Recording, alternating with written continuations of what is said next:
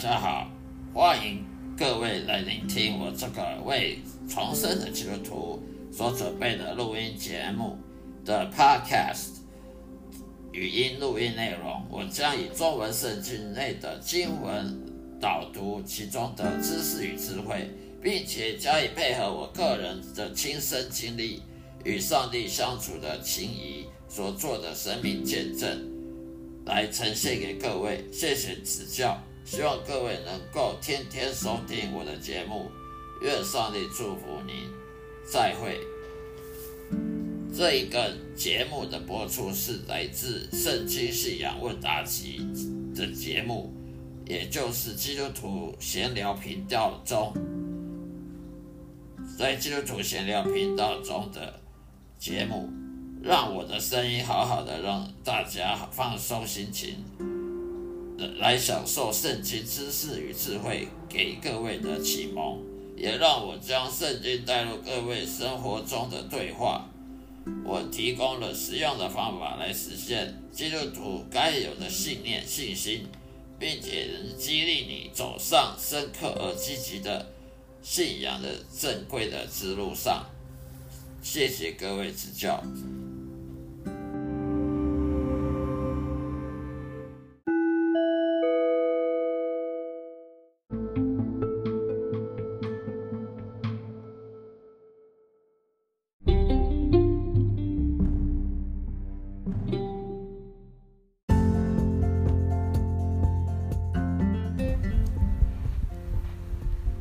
嗨，大家好，各位族内的弟兄姐妹们平安喜乐，愿上帝祝福我们每一天的信仰信心都能增进，并且呢多多顺服圣灵，而拒绝肉体的诱惑。今天要向大家分享的主题，就是说我们在任何时候都要信靠上帝，在任何时候都要依靠上帝，而不是依靠自己。请看中文圣经钦定本。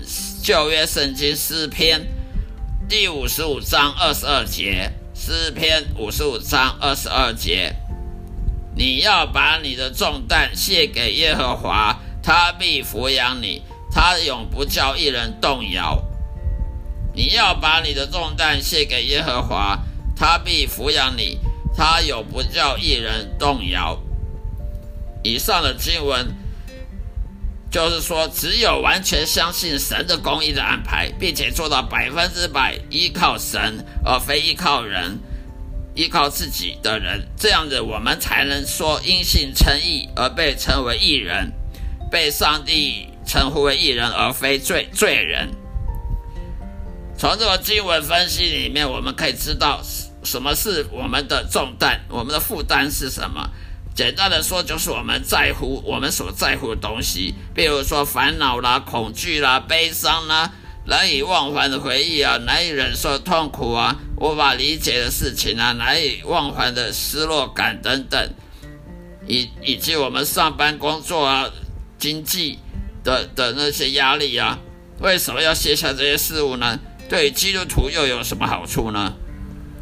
首先，我们是没有能力去管理这些令人不安的情绪和问题的。无论我们喜欢与否，上帝都有能力和理由让一些不受欢迎的事情呢，的确的发生在我们身上。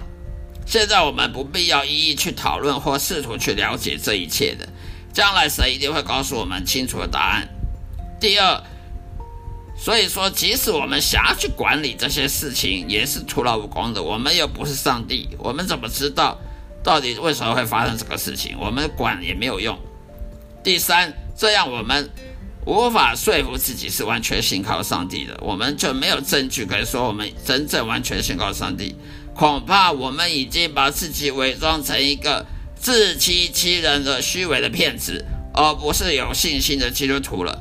如果凡事都要像那些骄傲自大的神学家一样，认为自己可以把上帝拿来当什么生物实验室生物来研究，一般的方式去研究上帝，并且能充分了若指掌的了解上帝的所有旨意跟他个性的发展的话，那么我还要信仰干什么？那么信心还有什么意义呢？啊，依靠神又有什么作为？有什么用呢？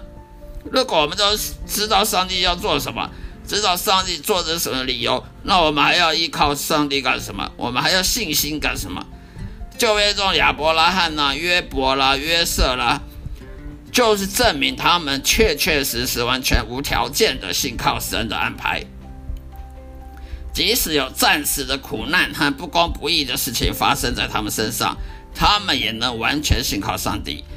他们并没有依靠自己的小智慧、小聪明去分析能力、去判断为什么事情会发生呢？这发生理由呢？我们必须无条件依靠着神的智慧和能力，否则就是在依靠着自己。在这种情况之下，我们是绝对得不到神的祝福的。所以说，你要么你就依靠神，要么就依靠自己，只有这两种可能，没有第三种可能。